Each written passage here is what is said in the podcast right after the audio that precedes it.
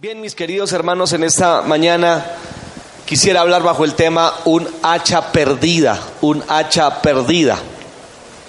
Y eh, pues quiero simplemente hacer referencia a este, entre comillas, pequeño milagro para mostrar una verdad que en la simplicidad del milagro se puede ver.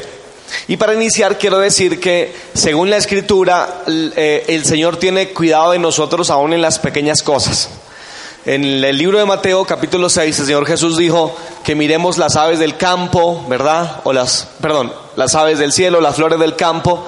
Y refiriéndose a las flores dice que ni siquiera Salomón con toda su gloria pudo vestirse como una de ellas y Dios las cuida.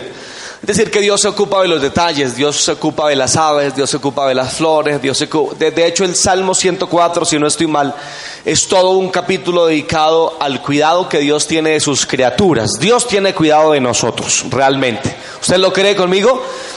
Dios tiene cuidado de nosotros en cada cosa, en cada cosa hasta en pequeñas cosas como las que acabamos de ver en el milagro que leímos. Bueno, pero para entrarme, quisiera ah, hablar primero de los protagonistas del milagro que acabamos de leer. Realmente son dos protagonistas nomás.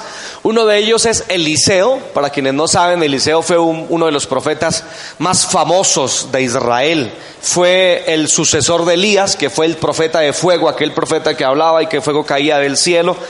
Y su ministerio, el de Eliseo, fue, un tanto distinto al de Elías por varias razones. Por ejemplo, Elías era un hombre extrovertido, era un ministerio más dado hacia los líderes políticos de su nación, fue un profeta de reyes, de príncipes, un profeta más bien público.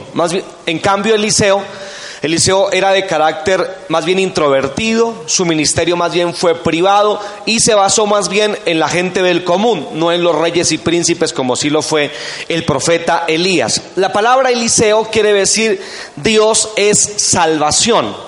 Eliseo fue un profeta de una familia más bien acomodada y fue el profeta de la doble unción. No sé si ustedes se acuerdan de la escena eh, en que antes de que Elías subiera al cielo en un carro de fuego, que fue una escena extraordinaria en la Biblia, antes de que Elías fuera llevado al cielo en este carro de fuego, Elías le dijo a Eliseo, ¿qué quieres que Dios te dé? Pide lo que quieras. Y Eliseo dijo, yo quiero una doble porción del Espíritu que, tú tienes, yo la quiero para mí. Una doble porción del Espíritu Santo.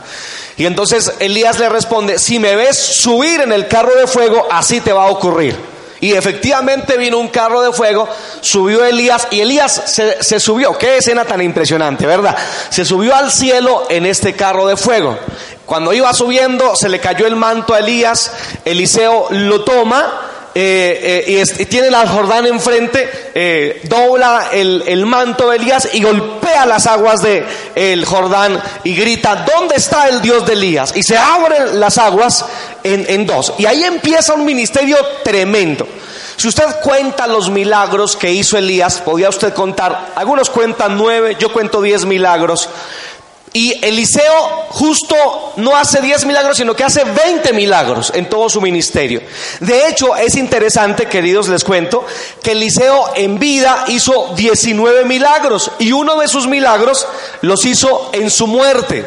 Lo hizo, porque realmente que hace milagros es Dios, no el profeta, pero el, milagro lo hizo en muerte, porque según la Biblia, Eliseo muere, lo entierran, no sé cómo lo enterraron, pero eso quedó abierto y un año exacto después va una eh, eh, banda de, mercenarios, llevan un muerto con ellos, ven un hueco ahí, tiran al muerto dentro del hueco y eh, los vienen persiguiendo, salen corriendo, lo tiraron rápido como para soltarse del cadáver. El cadáver cae en el hueco, toca los huesos de Eliseo y se despierta el hombre y queda vivo otra vez. Dijo el hermano ahí, ustedes están emocionados esta mañana. Impresionante, ¿no les parece eso? Impresionante. Hizo 20 milagros, uno ya muerto. Eliseo fue un profeta increíble, un profeta de los más relevantes, un eh, profeta de milagros, un, profeta de cosas extraordinarias. Este es el primer eh, protagonista de la escena que tenemos en mención esta mañana. El segundo protagonista no, no, es una persona a la que quiero referirme, sino una escuela. Si ustedes leyeron eh, atentamente el pasaje eh, introductorio, se dieron cuenta que la Biblia dice que estaban en una especie de escuela de profetas. Fue tan importante el ministerio de Eliseo que Eliseo fundó algo así como una escuela de profetas. Era tan relevante su ministerio, tan atractivo, tan fuerte, tan poderoso, que la gente empezó a seguirlo. Y él fundó una escuela de profetas. ¿Qué era una escuela de profetas? Pues realmente yo creo que era algo así como una especie de preparación teológica para cierto grupo específico. ¿Qué se hacía allá? Número uno, pues dicha preparación, pero número dos, también ahí se resguardaban, en, en, este lugar, se resguardaban los hijos de los profetas que en aquel tiempo eran perseguidos. Eh, recuerden ustedes que en tiempo de Elías fue que vivió Acab y Jezabel. ¿Se acuerdan de Jezabel? La mujer más mala que pudo pisar Israel. Y Eliseo fue un poco después, no fue mucho tiempo después, de manera que todavía en el ambiente de Israel se respiraban amenazas contra los profetas. Así que esta escuela de profetas que hizo Eliseo fue para preparar nuevos profetas, pero número dos, para resguardar profetas e hijos de los profetas que estaban siendo perseguidos ah, por eh, los, eh, del gobierno de aquel entonces. Algo así como, ustedes han visto aquella película, la, lista de Slinder, de días de, de, Hitler, ¿verdad? Donde un hombre salvaguardó miles de judíos. Piensen eso, más o menos, en Eliseo, salvaguardando profetas y familias de los profetas. Esto, esto era más o menos una escuela de profetas. esos son los dos personajes, el profeta Eliseo y su escuela escuela. ¿Cuál fue la escena que rodeó este milagro? Número uno, eh, la Biblia nos dice en el versículo 1 que los hijos de los profetas dijeron a Eliseo, eh, he aquí, el lugar en que moramos contigo nos es estrecho. Así que habían muchos profetas. Eliseo quizás empezó con unos cuantos pocos, pero después de un poco tiempo, muchos más profetas e hijos de los profetas Llegaron a aquel lugar hasta que el lugar les quedó pequeño, se multiplicaron. Y eso es una cosa extraña porque se multiplicaron, como hace un momento les dije, en medio de persecución. Y mientras escribía esto, estaba pensando que de hecho en, en persecución y en momentos difíciles la iglesia se ha estado siempre multiplicando. A través de dos mil años han sido muchos los líderes políticos y los líderes eh, de otras religiones que han dado, eh, han, celebrado el funeral de la iglesia y nunca se han encontrado con el cadáver porque la iglesia sigue viva. ¿Cuántos lo creen conmigo? Ahora, no solamente la iglesia, en tiempos de los reyes, no perdón, de, en tiempos de, Moisés, no sé si ustedes recuerdan, ¿verdad? Que eh, Faraón mandó asesinar a todos los niños menores de dos años y tratar de eh, eh, eh, hacer que el pueblo no creciera tanto, pero la Biblia dice que mientras más los oprimían, ¿qué pasaba? Más se multiplicaban. Luego, es extraño, pero parece ser que a nosotros mientras más nos, nos opriman, más nos multiplicamos. Y si quiere ver otro ejemplo, lo hay en Hechos de los Apóstoles, capítulo 8, versículo 1, en donde en Jerusalén vivieron a perseguir los cristianos de la iglesia naciente. Y en lugar de eh, eh, arruinar la iglesia, de destruir la iglesia, esa iglesia se, se fue por todas partes y se multiplicó. Así que si nos oprimen, que se tengan porque nos vamos a multiplicar más. Digan un amén más cristiano, por favor. Si nos oprimen, nos multiplicamos. Y si te están oprimiendo, te vas a multiplicar. Dígale que es su lado. Si nos oprimen, nos, multiplicamos. Gloria al nombre del Señor. Así que esa es una verdad maravillosa eh, eh, que, que, emana del texto. Lo segundo fue que podemos ver que en esta escena hubo una unidad bonita en los profetas. Había, realmente era como una familia. La escuela de profetas de Eliseo. Vamos, Eliseo, cortamos eh, eh, eh, madera para agrandar este lugar. Increíble lo que pasa con la unidad, ¿verdad? Cuando somos uno, realmente somos fuertes. Eh, eh, eh, si, nos dispersamos no somos fuertes, pero cuando somos uno, somos fuertes realmente. Estoy pensando en la, en la, iglesia esta, la más, la iglesia local más grande del mundo, que sigue siendo la de David Jong Cho. No sé si ustedes han escuchado de esta iglesia en Corea del Sur, una iglesia gigantesca que tiene más de un millón de miembros dentro de su congregación.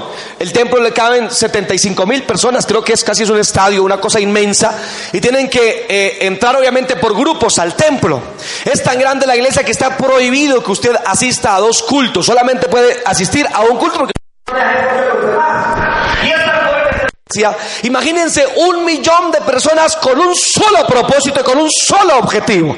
Han comprado de todo, canales de televisión, terrenos, son una fuerza poderosísima, hermano, poderosísima, a tal punto que el gobierno les ha intervenido para que no compren nada más. No compren más terrenos, no compren más canales de televisión, porque son muy fuertes, porque si un millón de personas se reúnen con un solo propósito, qué cosa más tremenda. Y nosotros somos mucho más. No me hablo, no me refiero a esta iglesia local. Me hablo, me refiero a la fuerza del evangelio y la fuerza del pueblo de Dios. Imagínense nosotros si nos uniéramos como iglesia, si no peleáramos con los de aquella y con los de aquella, sino que fuéramos uno en Cristo, como Jesús dijo que fuéramos. De hecho, de hecho Jesús oró por nosotros en ese sentido. Jesús dijo, oh Padre, que ellos sean uno en nosotros, como tú y yo somos uno, Señor, que seamos uno.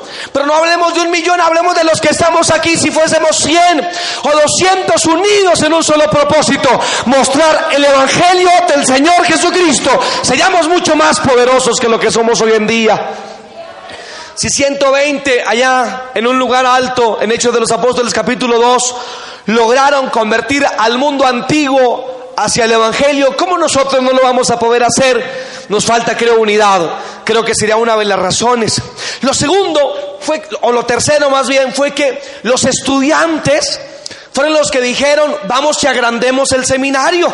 Fueron los estudiantes. Qué, bonito eso, me parece especial. O sea, no fue Eliseo, oiga, tenemos mucha gente, ¿por qué no traemos eh, madera y agrandamos el seminario? No, no fue Eliseo, fue los, la gente, fueron los hijos de los profetas. Es decir, que realmente este, es, este es el tipo de crecimiento que Dios da y el tipo de crecimiento exponencial que deberíamos tener. Un crecimiento que no lo generan los líderes, un crecimiento que lo genera la gente. Porque en la iglesia primitiva los que generaban el crecimiento no eran los líderes, eran los cristianos, eran los hermanos. A Pablo lo encarcelaron por lo menos dos veces y luego le quitaron la cabeza.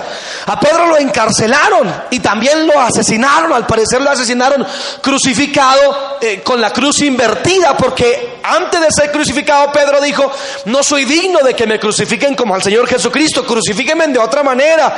Y lo crucificaron con la cruz invertida, con cabeza hacia abajo.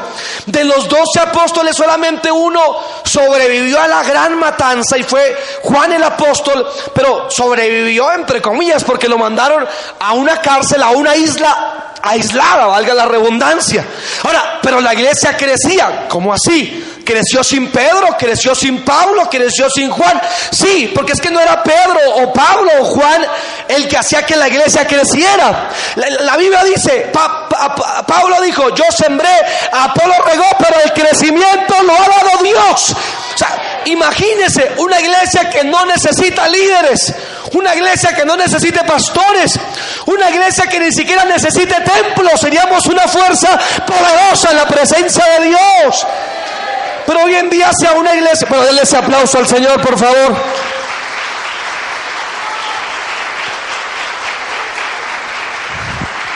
Pero hoy en día una iglesia, si le quitan al pastor la iglesia, ah, ya no está el pastor que es el que predica.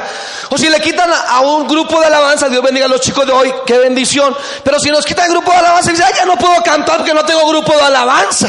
O si nos quitan el templo, dicen, ah, ya no, ya no voy a la iglesia porque no tengo dónde ir. O sea, nos dejamos arruinar, nos dejamos eh, apocar, nos dejamos, nos dejamos, no sé, diezmar si no tenemos el templo, si no tenemos un pastor, si no tenemos líderes. Pero la iglesia primitiva no era ese tipo de iglesia. Era una iglesia tan fuerte, pero tan poderosa, que cada uno sabía el lugar que tenía en la presencia del Señor Jesucristo. Y es que tú eres importante. Y tú eres iglesia de Dios. Con o sin pastor, tú eres iglesia del Señor. con o sin templo, somos iglesia de Dios sin instrumentos. Es que, lo que lo que nos hace iglesia no es el local donde nos reunimos. Ni el nombre que tengamos colgados en, los frentes de nuestros, de nuestros templos. Lo que nos hace iglesia es haber sido lavados por la sangre poderosa de Jesucristo de Nazaret. Y eso te hace hijo de Dios. Eso te hace iglesia. Eso te hace parte del reino de Dios.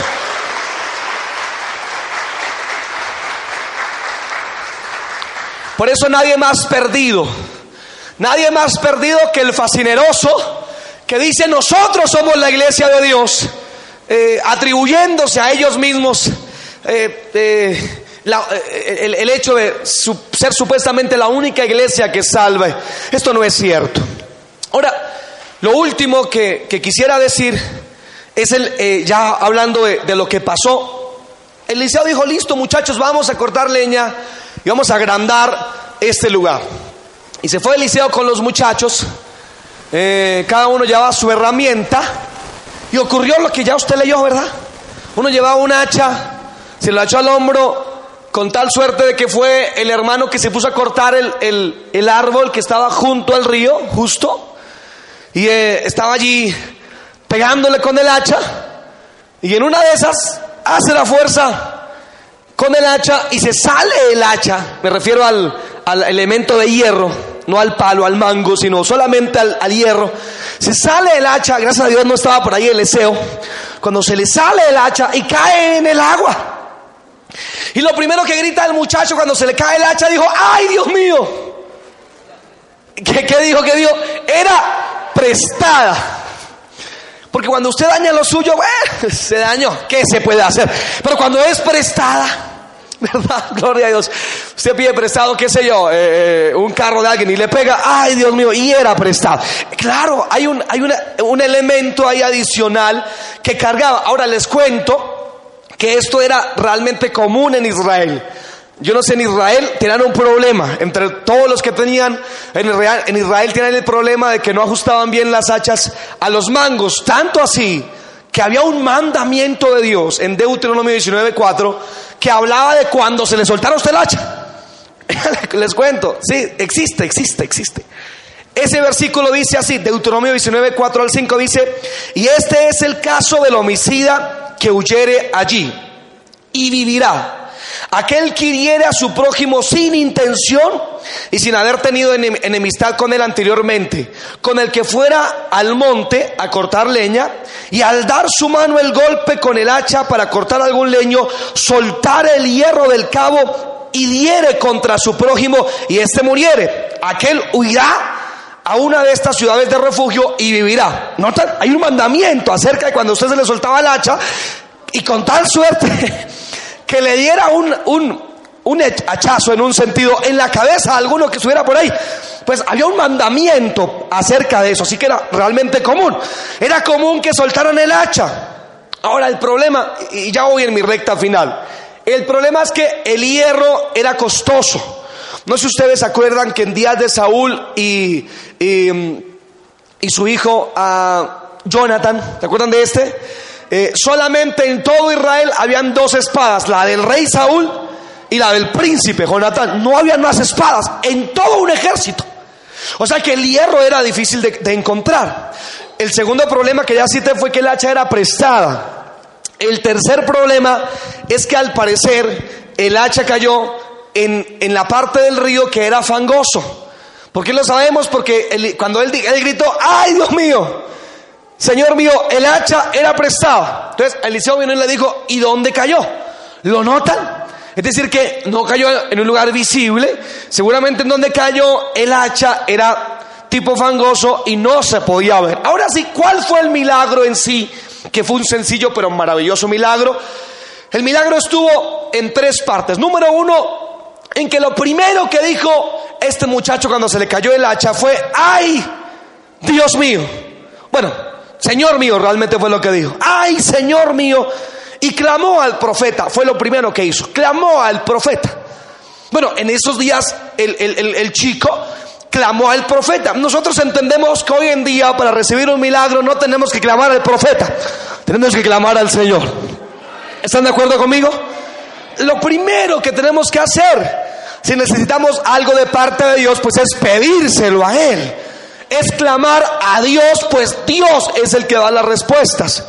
Yo creo que el hombre, que los pastores de hoy en día y muchos predicadores muy renombrados están en un lugar que no les corresponde. Las personas tienden a acudir a, los hombres, a los líderes, al hombre que, con, que, tiene mucha unción, qué sé yo, acuden a las personas.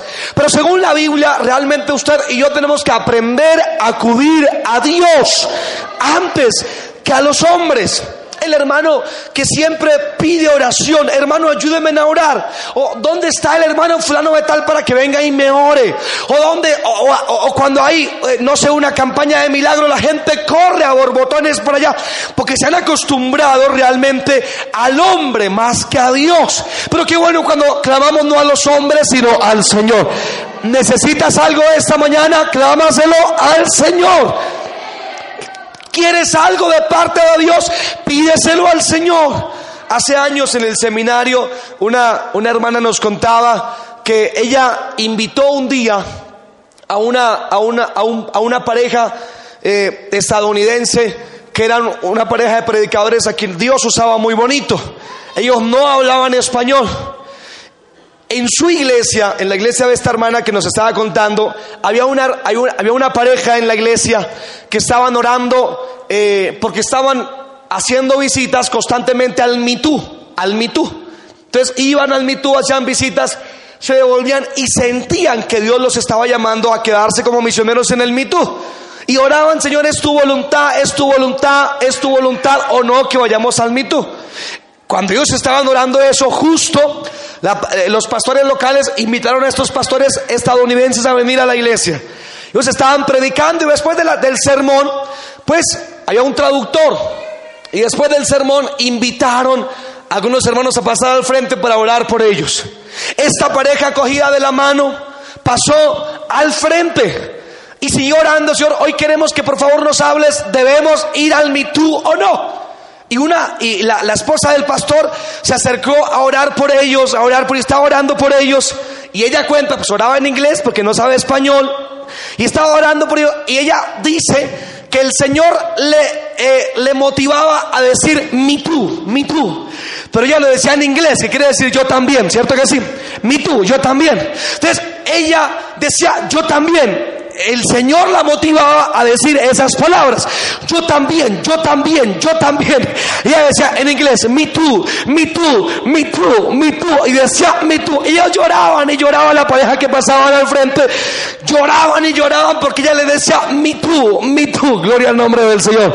Cuando terminó el culto, eh, eh, llamaron a la pastora y se dieron cuenta que hubo toda una, toda una cosa entramada allí ellos estaban pensando, los predicadores que estaban diciendo yo también, pero los que estaban ahí al frente estaban recibiendo una confirmación de parte de Dios de que debían ir a predicar al mitú. Gloria al nombre del Señor. ¿Qué tal si usted le da un aplauso a ese Señor que es creativo?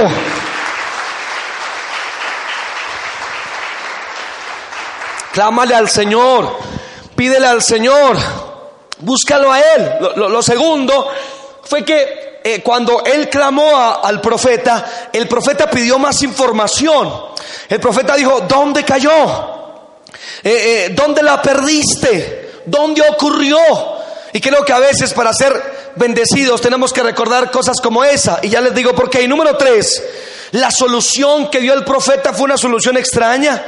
Imagínense, el profeta fue y cortó, o rompió, yo creo más bien, un pedazo de madera por ahí y la tiró en el lugar donde el muchacho le dijo, ahí tiró el pedazo de madera y el, y el trozo de hierro subió como si ese pedazo de madera hubiera servido como un imán, subió del lodo o del agua fangosa, subió ese pedazo de hierro y entonces el chico recuperó, recuperó su hacha. Pensando en esto, creo que Dios muchas veces tiene soluciones extrañas a nuestros problemas. Nosotros creemos, tenemos una mente muy cuadriculada, ¿cuántos lo reconocen? Dios tiene que hacer así. Alguno de ustedes me dice, yo voy a entrar a la iglesia para que oren por mí y ser sano. Voy a esperar a que se termine el sermón. Eh, eh, eh, voy a pasar al frente, el pastor pondrá su mano sobre mi cabeza y yo voy a ser sano. Nosotros pensamos que esas son las únicas formas en que Dios puede hacer un milagro. Pero en la Biblia encontramos cosas extraordinarias. Por ejemplo, un hombre que debió sumergirse siete veces en un río para sanar su lepra. Encontramos a un ciego que recibe la vista al poner lobo en sus ojos hecho con saliva y tierra. Encontramos a un profeta siendo exhortado por Dios a través de una mula. Encontramos a un hombre armado de una quijada de asno venciendo a todo un ejército. Encontramos a un anciano de más de 80 años dirigiendo un ejército de esclavos contra la nación más poderosa de su entonces que era Egipto.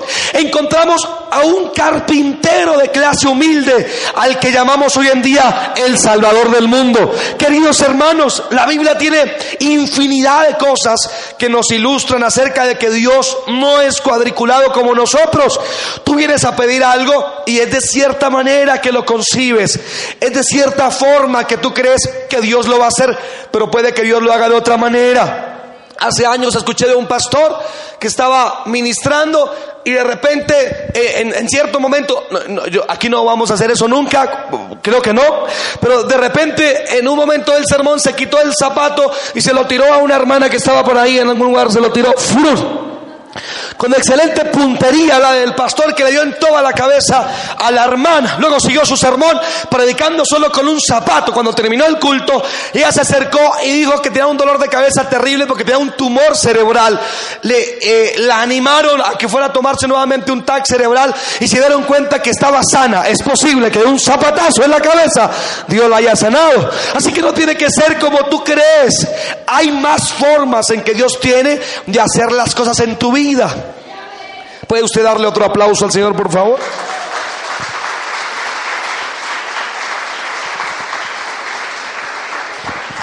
Ahora te digo, a mi juicio, yo puedo encontrar dos aplicaciones en esta historia, dos aplicaciones. Una de ellas es ministerial. Creo que el hacha, el hacha puede simbolizar el ministerio, el servicio. El ministerio es caro y el ministerio es como un hacha, es una herramienta. El ministerio como el hacha también es prestado. El ministerio como el hacha puede enlodarse. Y el ministerio como el hacha puede dejar de usarse también. Así que aquí encuentro esa aplicación. Se nos cayó el hacha muchas veces. A veces se nos cae el hacha. A veces dejamos de servir. A veces soltamos nuestra herramienta de trabajo en Dios y se enloda y recordamos que no estamos usando algo que Dios nos prestó de momento. Y cuando estaba escribiendo esto, estaba recordando, queridos hermanos, al pastor Henry Gómez. ¿Cuántos de ustedes lo recuerdan? Al pastor Henry Gómez, un pastor queridísimo por nosotros, un hombre de Dios tremendo, que salió de cierta misión eh, muy adolorido, con muchos traumas realmente.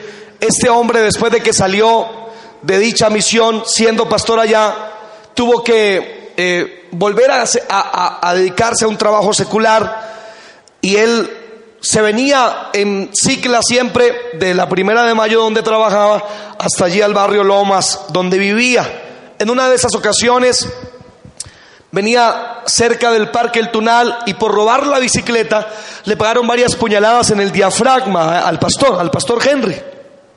Él cuenta que alguien de una moto paró le dijo, por favor, trate de detenerse mientras lo llevo al hospital. Lo subieron al hospital del Tunal y estuvo a punto, a unos segundos, a unos segundos de morir el pastor Henry. Después de eso, duró internado en el hospital unas varias semanas. Lo llevaron para la casa otra vez y en la casa duró unos meses en la recuperación. En algún momento, no sé por qué, creo que fue Dios, el Señor me motivó a buscar al pastor Henry, justo me motivó en esos días. Así que me busqué el teléfono, encontré el teléfono del pastor Henry y fui a visitarlo y yo no olvidaré la escena eh, eh, cuando entré a visitar al pastor Henry después de años de no haberlo visto. No estaba la mana Gloria, que es la esposa, ya estaba trabajando y cuando golpeé alguien me abrió la puerta y me dijo, don Henry está allá en el cuarto de al fondo. Y cuando yo entré, él estaba en la cama, con aparatos todavía, no se podía mover, eh, pálido, muy enfermo, en una situación económica muy complicada. Y recuerdo que cuando él me vio se puso a llorar y me dijo, pastor, llevo años fuera de dicha iglesia y nunca nadie me había visitado, usted es el primero que me visita. Así que fui, oré por él, lloramos un rato realmente y hoy cuando veo a Henry, lo veo eh, eh, otra vez detrás de un púlpito con una hermosa iglesia otra vez y digo, en algún momento se le cayó el hacha, pero Dios en su bondad le levantó otra vez y le entregó la herramienta de trabajo que tenemos los predicadores que se llama el Santo Ministerio. Pero yo veo una segunda aplicación aquí. Y la segunda aplicación es que no solamente Dios restaura ministerios, sino que Dios restaura al pecador. El valor implícito que había en, un hacha es el valor implícito que tiene un ser humano. El hacha, el hacha cae del brazo que lo sostiene como lo hace el hombre también cayendo del brazo de su hacedor. El hacha cae al pantano, como lo hace también el hombre cuando cae de la gracia de Dios y se inunda en su pecado. El hacha perdida al fondo del pantano sin poder salir por sí misma, como lo está el hombre cuando en su pecado, sin fuerzas para salir de allí, por sus propios medios se encuentra al fondo de su vida. El pedazo de madera que fue tirado encima del agua que hace flotar el hacha nos trae el recuerdo del madero que es la cruz del Calvario, que puede traer otra vez al pecador de su situación a la presencia de Dios. Saben ustedes, queridos amigos y hermanos, el secreto está en ver hacia el madero otra vez. Fue un pedazo de palo lo que hizo flotar un hacha que estaba perdida en el fondo del fango. Y será un pedazo de madera, la cruz del Calvario, o más bien el que murió en la cruz del Calvario, quien te podrá hacer salir a ti de tu desdicha y de tu desgracia cuando estás hundido en el pecado y en la miseria de este mundo. ¿Qué es lo que necesitas esta mañana? Y hablo de milagros, pero no hablo de milagros fantásticos, muchos que obedecen más al show que a otra cosa. Hablo del mayor milagro que puede haber en la historia de la humanidad, que es un pecador siendo perdonado de sus pecados y transformándose a una nueva criatura a través del poder que hay en el madero que murió el Señor Jesucristo. O si fue quizás tu vida que eh, ministerialmente era activa y que has dejado en algún momento que se pierda tu hacha, hoy puedes recuperarla también viendo al madero que es el Señor Jesucristo en esta mañana. Con eso en tu cabeza, ¿qué tal si inclinas tu rostro un momento, por favor?